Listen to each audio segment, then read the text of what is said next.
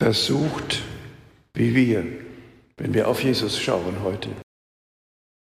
Unser Evangelium beginnt mit der nüchternen Feststellung, in jener Zeit wurde Jesus vom Geist in die Wüste geführt und dort wurde er vom Teufel versucht.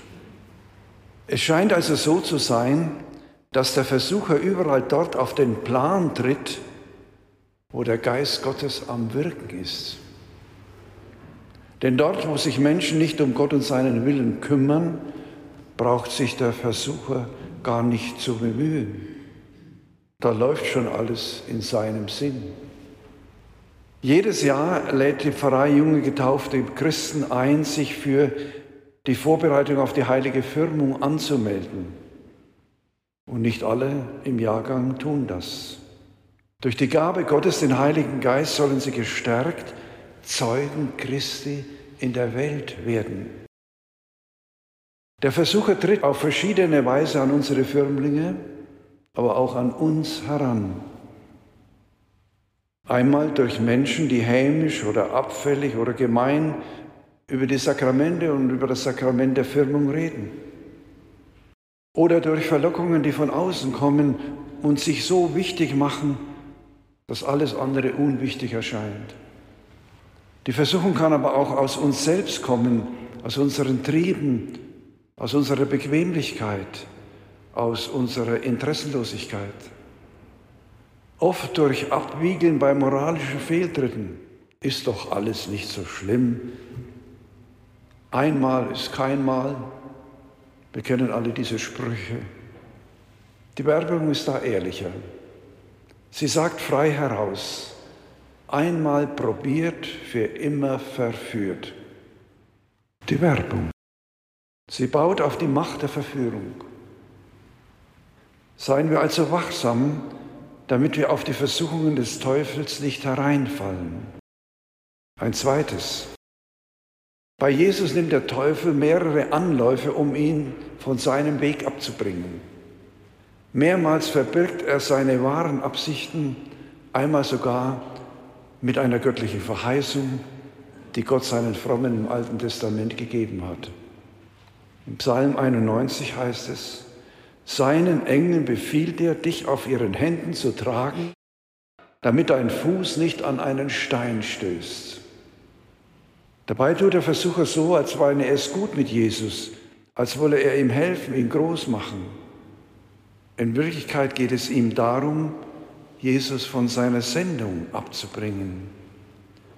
Jesus soll seine Sendung verraten, um eines vordergründigen Vorteils willen. Und er soll sein Gesicht verlieren. Er soll vor den Menschen als einer dastehen, der zuerst an sich und seinen Vorteil denkt. Wenn du Gottes Sohn bist, so befiehl, aus dies, dass aus diesem Stein Brot wird. Er soll also seine Messiasmacht dazu benutzen, um sich zu beschaffen, was er jetzt notwendig bräuchte. Und wenn einer 40 Tage gefastet hat, weiß er, was Hunger heißt. Und könnte er die Hungrigen satt machen, würden sie ihm alle nachlaufen. Das erlebt er später nach der wunderbaren Brotvermehrung. Da wollen sie ihn zum König machen. Er aber entzieht sich ihnen. Er will etwas ganz anderes als nur die Mägen füllen.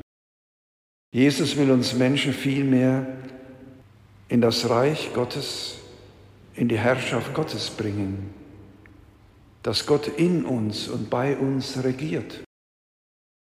Mit Brot könnt ihr den Menschen viel leichter gewinnen als mit dem Wort Gottes. Er bräuchte nicht die Mühsal der Predigt auf sich zu nehmen und er wäre nicht in der Gefahr des Misserfolgs. Deshalb sagt der heilige Paulus in seinem Brief an die Römer, das Reich Gottes ist nicht Essen und Trinken. Es ist Gerechtigkeit, Friede und Freude im Heiligen Geist. Ein drittes. Jesus wurde versucht wie wir. 40 Tage hatte er gefastet, hatte alles Zweitrangige aus dem Leben weggetan und sich ganz Gott und seinem Vater zugewendet.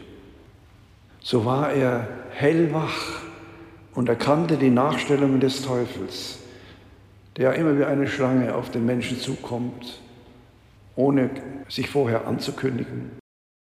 Er merkte, wo er in Gefahr war, von den Wegen Gottes und von seiner Sendung abzuweichen. Und da sehen wir, Fasten und Beten macht hellhörig. Drei wichtige Dinge lernen wir von Jesus. Ein erstes, Jesus will Mensch sein, der nicht alles darf, was er kann. Er will die Menschen nicht auf billige Weise gewinnen, weder durch Nahrung, noch durch Schau, noch durch irdischen Glanz und politische Macht. Ein zweites. Jesus will ein Mensch sein wie alle anderen, ausgenommen die Sünde. Auch für ihn gilt das Gesetz der Schwerkraft. Und deshalb springt er eben nicht von der Zinne des Tempels herunter.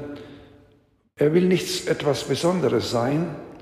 Er ist nicht auf Sensationen und auch nicht auf Beifall aus. Er will keinen oberflächlichen Begeisterungstaumel, sondern die Nachfolge auf dem Weg der Liebe. Bis ans Kreuz geht sie und auch dort noch verschenkt sie sich. Und ein drittes, Jesus will einer von denen sein, für die er gekommen ist, also für uns. Der Versucher zeigt ihm alle Reiche der Erde, alle irdische Macht und Pracht und sagt, das alles will ich dir geben, wenn du niederfällst und mich anbetest. Um den Preis der Anbetung des Teufels könnte er sich alles kaufen, sich selbst aber müsste er dabei verkaufen. Es gibt auch heute Menschen, die das tun. Einige Rockstars und Gruppen behaupten solches von sich, dass sie den Teufel anbeten und anrufen. Und auch von Hitler wird uns berichtet, dass er gesagt hat, heute war er wieder da. Jesu Reichtum aber ist die Liebe des Vaters, die er den Armen schenkt. Die Liebe des Vaters kann sich niemand kaufen, sie wird aber den Armen und Demütigen geschenkt.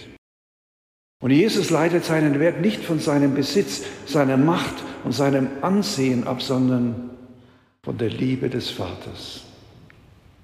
Er lebt uns vor, dass wirkliches Menschsein dort beginnt, wo einer sich vor Gott, seinem Herrn, niederwirft und ihn anbetet. Dort verliert sich der Mensch nicht mehr an Vergängliches, sondern er gewinnt seine ewige Zukunft. Damit wir diesen Weg einschlagen und ihn gehen können, gibt uns Gott seinen Heiligen Geist. Und der Heilige Geist ist es auch, der den Firmling befähigt, dann Zeuge Christi in der Welt zu sein. Er will uns hellwach machen, damit wir die Versuchungen erkennen, die uns vom Weg Gottes abbringen.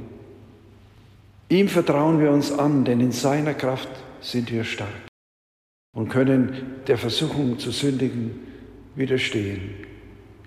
Ich fasse zusammen etwas Großes sein, etwas Großes werden wollen. So können wir es beschreiben, womit der Teufel Jesus versucht. Es sich an nichts fehlen lassen, aus Steinen Brot machen. Hm? Seine Beziehung ausspielen, Aufsehen erregen durch spektakuläre Show. Von der Zinne des Tempels springen unter Geleitschutz der Engel. Macht gewinnen durch einen einzigen Kniefall vor dem Teufel. Die Versuchungen, denen Jesus ausgesetzt war, lassen uns spüren, wofür wir selbst anfällig sind, wovon wir manchmal sogar träumen. Wie Jesus den Versuchungen begegnet und sie überwindet, sagt mir und sagt dir, wenn du an die Kraft des Evangeliums, an die Kraft der Erlösung glaubst, dann wirst du allen Verlockungen zur Sünde widerstehen.